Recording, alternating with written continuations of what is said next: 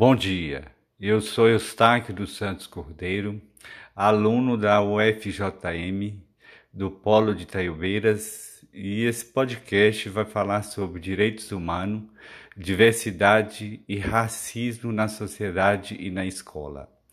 As profundas contradições que marcam a sociedade brasileira indicam a existência de graves violações desses direitos em consequência da exclusão social, econômica, política e cultural, que promovem a pobreza, as desigualdades, as discriminações, os autoritarismos, enfim, as múltiplas formas de violência contra a pessoa humana.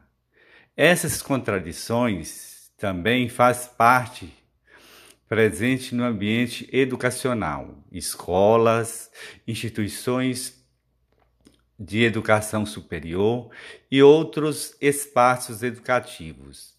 Cabe ao sistema de ensino, gestores, professores e demais profissionais da educação, em todos os níveis de modalidade, evitar esforços para reverter essa situação construída historicamente.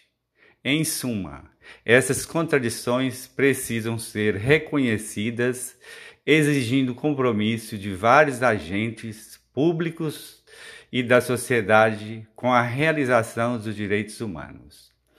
Há algum tempo, as discussões acerca das ideias sobre diversidade, desigualdade e diferença vêm ocupando espaço significativo em certos setores da sociedade, incluindo aqueles voltados para a área da educação Trata-se de uma discussão necessária que segue em busca de uma cultura que preserve valores e igualdade de direito, considerando a diversidade como condição para a construção da existência de uma sociedade. As sociedades são marcadas e caracterizadas por diversidade Ainda que seus membros são muito parecidos, todos apresentam características singulares que os diferenciam um dos outros. As diferenças de caráter cultural, físico, social, intelectual, de gênero, faixa etária, entre tantos, e são presentes em todas as formas de agrupamento humano e, quando respeitadas, abre caminhos para a inclusão, o respeito e a vida democrática.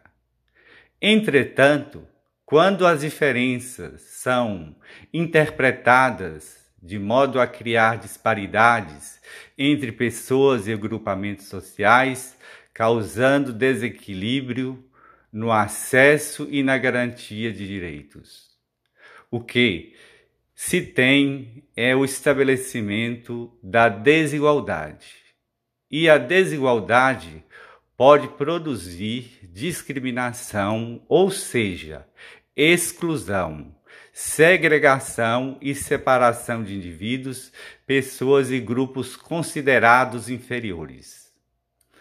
Para a sua consolidação, a educação em direitos humanos precisa da cooperação de uma ampla variedade de sujeitos e instituições que atuam na proposição de ações que a sustentam.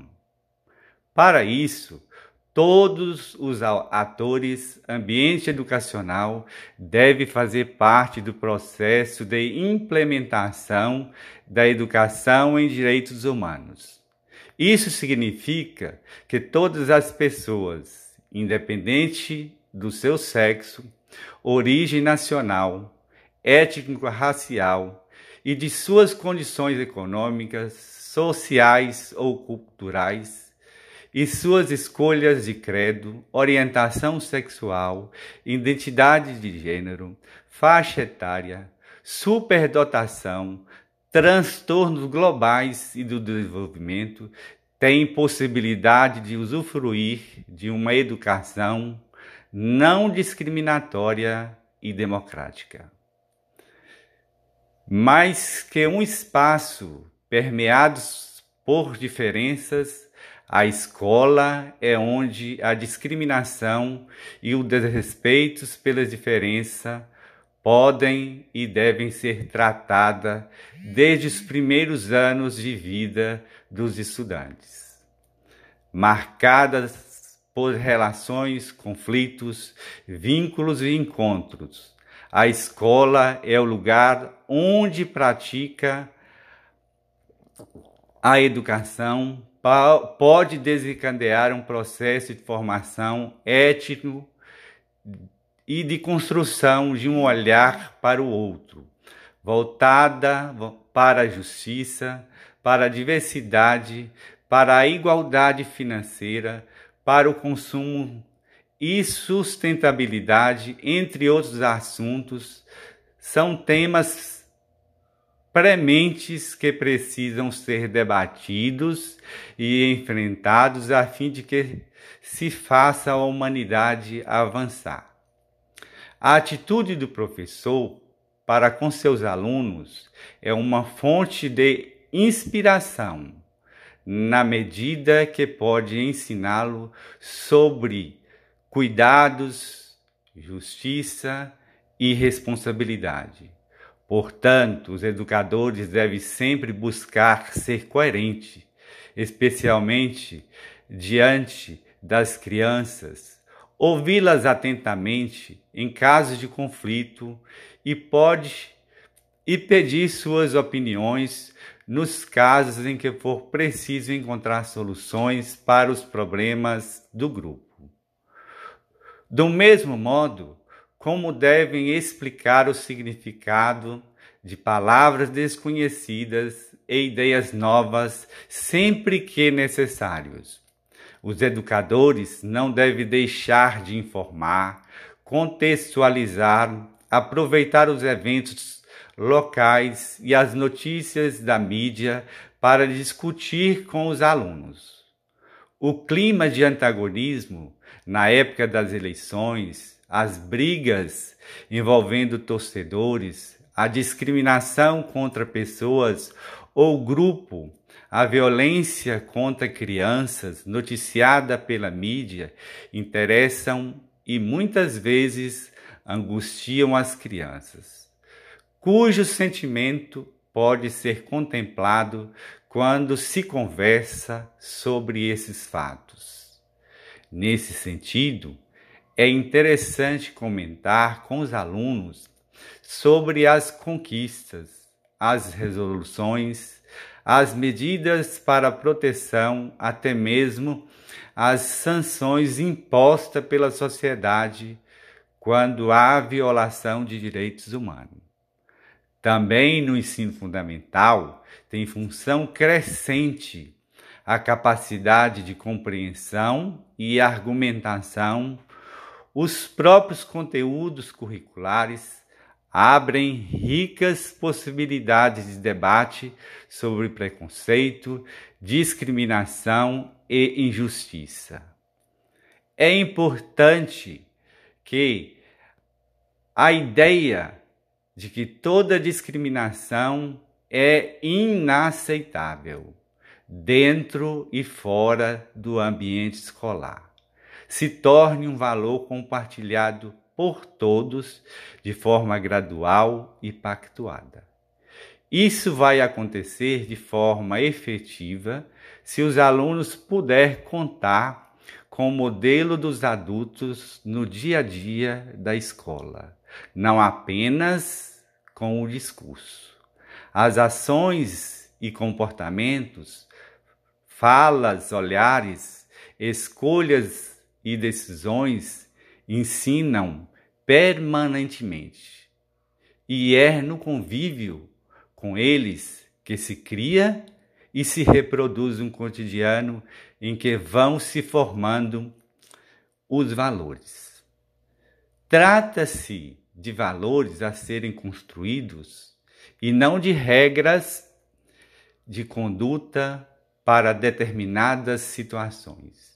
A forma de lidar com as situações cotidianas de discriminação, bem como a indignação dirigida a elas, será um modelo para as crianças e adolescentes, sempre atentos à coerência entre os discursos e as atitudes dos adultos.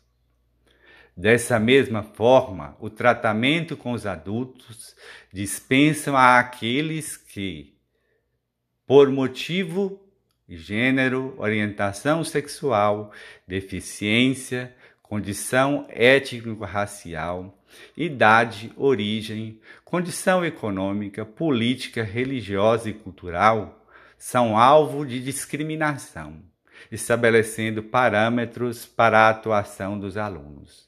Assim, é fundamental que os adultos dispensem a todos, sem exceção, o mesmo tipo de tratamento, reconhecendo os mesmos direitos para todos, oferecendo àqueles que mais precisam de condições necessárias para alcançá-los, o que não significa privilegiá-los, mas sim o exercício da equidade, permanecendo atentos às situações que merecem intervenções mais efetivas.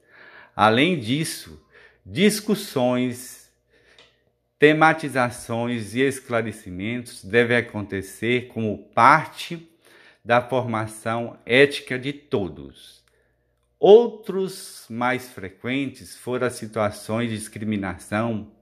Maior será o espaço que o tema deverá ocupar na rotina da escola, em diferentes momentos e espaço, não limitando apenas a abordar situações pontuais, nem intervenções de caráter punitivo.